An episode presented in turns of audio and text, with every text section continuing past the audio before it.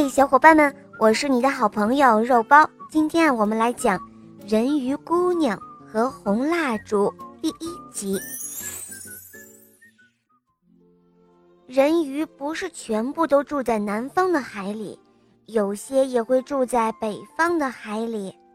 北方的海颜色是青蓝色的。有一天，有一个人鱼爬到岩石上休息，若有所思地望着周围的景色。从云间透下的月光，寂寞地洒在海面上。一眼望去，无边无际的海浪。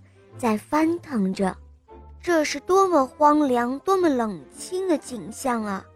人鱼这样想着。我们的外貌和人并没有什么多大的区别，可是却和那些鱼类什么的一起生活在深深的海里。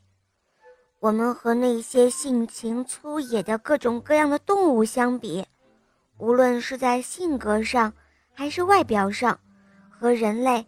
我们是多么的相像啊！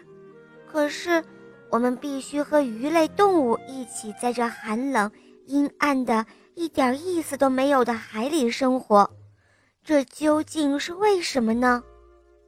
这个人鱼一想到自己要常年生活在连交谈对象都没有的大海洋中，只是向往着陆地的生活，就觉得难以忍受了，所以。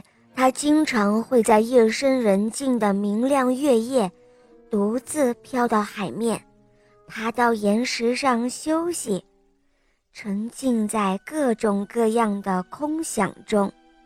唉，听说人住的街道是很美丽的，比起鱼和别的动物，人有人情，而且心地善良。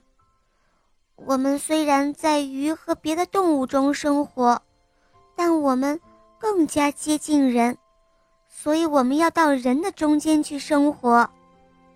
人鱼这样想着，这个人鱼是一个女的，并且正怀着孕。我们已经长期的生活在这寂寞的、没有话语的北方的青蓝色的大海中，再也不能指望到那光明的、热闹的国家去了。但是至少。不能让即将出生的孩子，也产生这种没有希望的悲伤的心情啊！当然，离开孩子，一个人再回到寂寞的海中生活，是再也没有比这更痛苦的了。但是，只要孩子到什么地方，能过上幸福的生活，我再也没有比这更高兴的了。听说人是最善良的呀。那些可怜的人啊，无依无靠的人，是绝不会受欺凌、受刁难的。又听说，人一旦接受了什么，就绝不会又把它抛弃的。现在幸运的是，我们不仅脸型和人一样，而且身体的上部分也是人的样子。自己既然能够生活在鱼和别的动物的世界中。那么也一定能够生活在人的世界中的，只要人捡到我的孩子进行养育，那么以后绝不会无情的将我孩子抛弃的。人鱼这样想着，